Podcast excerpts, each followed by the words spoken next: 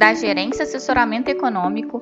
Esse é o seu Bebê Conexão Mercado, que traz para você as principais notícias e nossas análises do Brasil e do mundo. Dia, sexta-feira, dia 8 de dezembro de 2023. Eu sou Adriana Lima e vou apresentar um panorama sobre os principais mercados.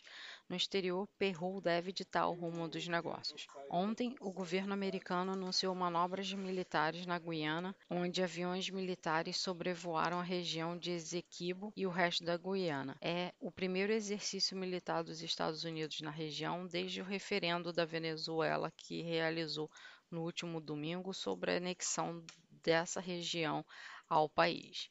A região atualmente é controlada pela Guiana, mas o governo venezuelano reivindica o território como parte do seu país. Na Alemanha, o CPI registrou queda de 0,4% em novembro na comparação com outubro.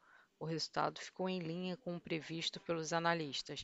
Na comparação anual, o CPI registrou alta de 3,2%. No Japão, o PIB caiu 0,7% no, no terceiro trimestre de 2023 ante o anterior. O resultado ficou abaixo do que indicava o dado preliminar e da previsão dos analistas, que era de queda de 0,5%. A leitura representa uma desaceleração em relação ao crescimento de 1,2 visto no segundo trimestre do ano. O ministro das Finanças do Japão afirmou que o governo monitora de perto o mercado cambial após o iene ter forte alta ontem ante o dólar, diante das especulações entre investidores sobre uma possível mudança na política monetária do BOJ. Ontem, a disparada do iene ocorreu após o presidente do BOJ ter dito que espera um período desafiador no próximo ano e que foi interpretado pelos agentes de mercado como um sinal de que a instituição pode apertar a política monetária.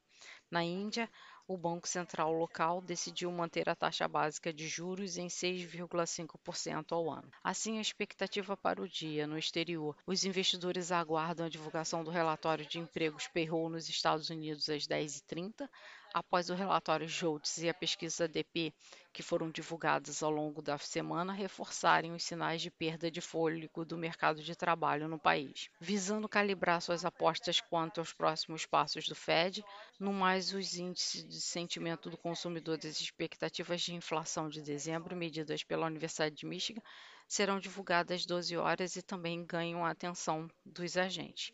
Para o payroll de novembro, a expectativa dos analistas é de que o resultado venha acima de outubro e de que a taxa de desemprego se mantenha estável em 3,9%. Dado que a previsão do payroll é de aceleração em relação ao resultado do mês anterior, acreditamos que as taxas dos treasuries operem alta, o dólar se mantenha fortalecido ante a maioria das moedas e as bolsas podem ceder no dia.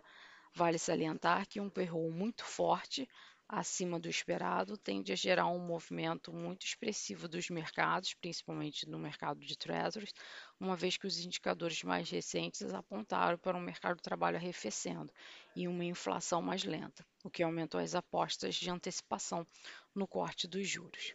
Assim, reforçando expectativa de alta para o dólar tanto frente às moedas principais quanto às emergentes, as taxas dos juros devem operar em alta e as bolsas e commodities em queda. E esse movimento esperado para o cenário internacional deve se refletir sobre os nossos ativos no dia, principalmente diante de uma agenda esvaziada aqui no Brasil. A única divulgação do dia foi IPCS da primeira quadricemana de dezembro, que variou 0,33, acelerando ante 0,27 registrado no fechamento de novembro. No acumulado em 12 meses, o índice ficou em 3,6%.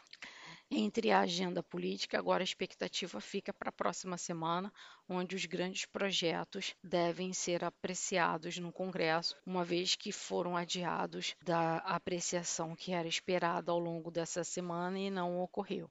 Lembrando que a semana que vem antecede a semana de recesso parlamentar que deve acontecer a partir do dia 20 de dezembro. Assim, seguindo o ambiente internacional, esperamos que o dólar se fortaleça frente ao real, os juros agreguem prêmios de risco, principalmente na parte média e longa da curva, e o Bovespa tende a se desvalorizar. Desejamos a todos um bom dia e bons negócios.